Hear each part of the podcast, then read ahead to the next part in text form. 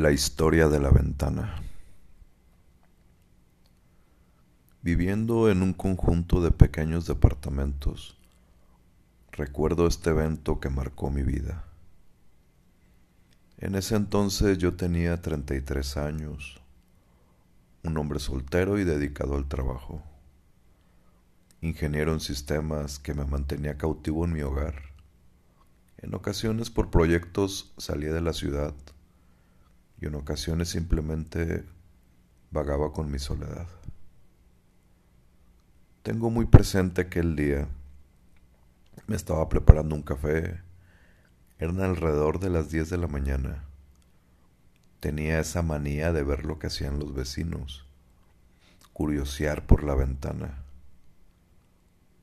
Hasta que mi atención se fue al frente, en un segundo piso ahí estaba él, sentado en un balcón, un hombre pálido de algunos sesenta años, vestido de blanco y leyendo algún documento interesante. A un lado de él, una mesa y un gato. Un gato gris como su barba y como su cabello hacían extrañamente una combinación muy sutil. Había días en la que lo veía caminar de un lado a otro leyendo algunas hojas, la cual la susurraba siendo muy histriónico con su cuerpo, como si estuviese hablando con alguien, como si estuviera actuando para alguien. Fui haciendo de esto algo adictivo para mí. Tenía mis horarios para ver lo que estaba haciendo aquel hombre. Una noche con relámpagos, avecinándose la lluvia, las luces de un auto anunciaban una llegada. Era un taxi. De ahí se bajaba una joven mujer. La lluvia comenzaba a caer y aquella extraña dama Salió corriendo tapando su cabeza con un bolso. Para mi sorpresa, se dirige hacia la casa de aquel hombre. La casa del hombre de barbas grises. Entonces comenzó a tocar su puerta, encendió la luz y en un par de minutos la recibió.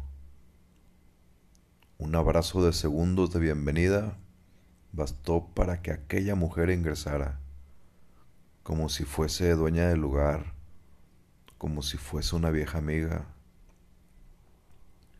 Entonces vi que encendió la luz de la cocina, le sirvió un poco de vino y platicaron un poco. Ustedes pensarán que, como vi todo esto, pues sí, ninguna de sus ventanas tenía cortina como si a aquel hombre no le importara si alguien lo viese, como si no le importara en realidad lo que fuera pasara. Estuve esperando y en un descuido la luz se apagó y nunca vi salir a esa mujer de ahí. Al día siguiente, al mediodía, vi que traía atrapado al gato, solo, hablándole a su gato. Una semana antes de su partida lo vi desnudo, sentado en la mesa leyendo, actuando, exclamando, pero en serio, desnudo. Definitivamente algo no andaba bien con este hombre. Posterior a esto pasaron días en donde solo veía la luz, pero no veía a él, ni ruido, ni su gato, ni papeles sobre la mesa. La verdad ya le había tomado cariño mi amigo de la ventana, que se me hacía raro no verlo, hasta que pasaron alrededor de seis días, cuando se volvió a aparecer. Ahí estaba, en bata, demasiado desalineado, como si le estuviera pasando mal esa fue la última vez que lo vi con vida. Esa fue la última vez que lo vi vagando en su propio hogar. Aquel día por la mañana preparándome para mi día, estaba bebiendo café y en eso escucho que alguien llora. Era un llanto extraño, un llanto penetrante, de esos que generan eco, de esos que se encajan en tu corazón. Como todo un experto me dirijo hacia la ventana, sin que nadie me vea, como si fuese un animal en plena cacería. Ahí fue cuando vi la escena. Una ambulancia, personal de auxilio, algunos vecinos igual de mirones como yo presenciando la escena. Estaba aquella mujer llorando. Era la misma mujer de aquel día. Tenía en sus manos algunas hojas, algunas cartas, y entonces sale la camilla con el cuerpo envuelto en una sábana blanca. La mujer se despide de él y entonces lo encierran en su último viaje. Ella entra a la casa y comienza a llorar y gritar. Está desconsolada. Mi impacto fue tan grande que no recordé que había dejado café en la estufa. Ya se había evaporado todo quemándose en el recipiente, dejando un horrible olor a quemado. Apagué la estufa y como adoptando una pérdida, Subí a mi cama desconcertado y triste, acostado, pensando, viendo la nada. Y no niego que quise llorar, pues teníamos una relación de meses y de prácticamente todos los días.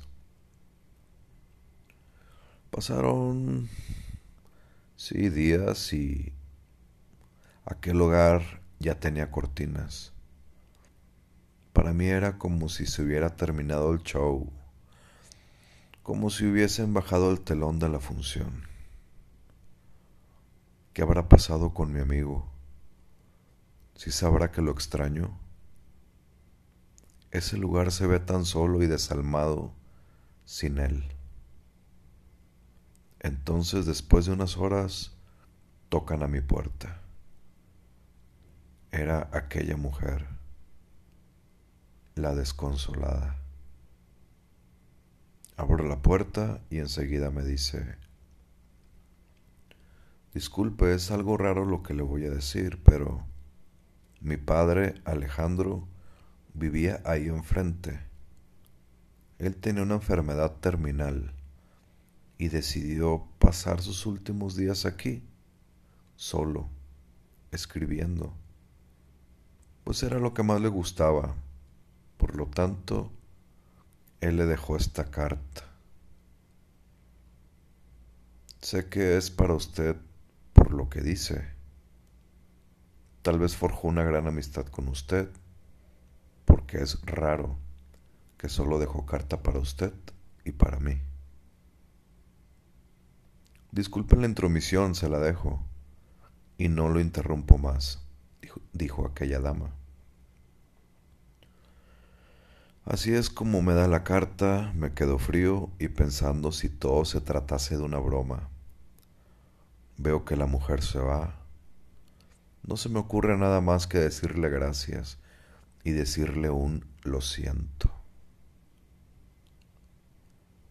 Voy a la cocina y observo la carta. Solo dice para mi vecino del 309. La abro y me dispongo a leerla. Dice, Hola vecino, no sé ni cómo te llamas, ni tú sabes cómo me llamo. Solo te dejo esta carta y espero que te la entreguen. Mi hija, que estoy seguro que vendrá, lo hará. Siendo así, te quiero agradecer por hacerme compañía a pesar de que anduviera desnudo, a pesar de que me desapareciera, ahí estabas, como mi más fiel seguidor. Yo tomando vino y tú tomando algo que esperéis sea algo interesante. Sí, sí me di cuenta, pero bueno, esta es la intención de mi carta y la intención de esta es dedicarte unas letras para que consolidemos esta extraña amistad. Tomando otra hoja, decía lo siguiente. Para mí estás muerto, tan muerto como yo lo estoy ahorita, tan muerto como si no existiera el día, tan muerto. Yo tenía un pretexto, estaba sentenciado o muerto en vida, pero tú, ahí agazapado por la ventana, espiando, viviendo otra vida, una vida que no era la tuya, desperdiciando tu tiempo, desperdiciando tu valioso tiempo. En mis últimos días decidí darme el mejor regalo, que fue conocerme. No me conocía y cuando no esté aquí estoy seguro que me iré feliz. Y me voy feliz porque en su momento conocí el aroma de los azares en las tierras de Montemorelos, conocí el nacimiento del agua en la estanzuela, me sorprendió el dulce y reconfortante aire puro en el bosque de Chipinque, me sorprendió en mi vida entera. Me voy feliz porque vi la bondad en los ojos de mi hija. Me voy feliz. Disfruté cada beso y muestras de amor que todos me dieron. Amé, lloré, reí hasta que me dolieron las mejillas.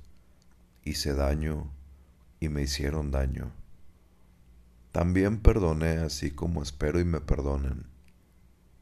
La vida es tan corta que es un desperdicio el que estés ahí, de espectador, a través de una ventana. Tienes que salir y ser el dueño de tu propio teatro. ¿Y sabes qué es lo mejor de todo? Que el final tú lo escribes. Es todo tan perfecto que el universo te permite que escribas tu propio final. Doy gracias porque supe lo que es ser tremendamente amado.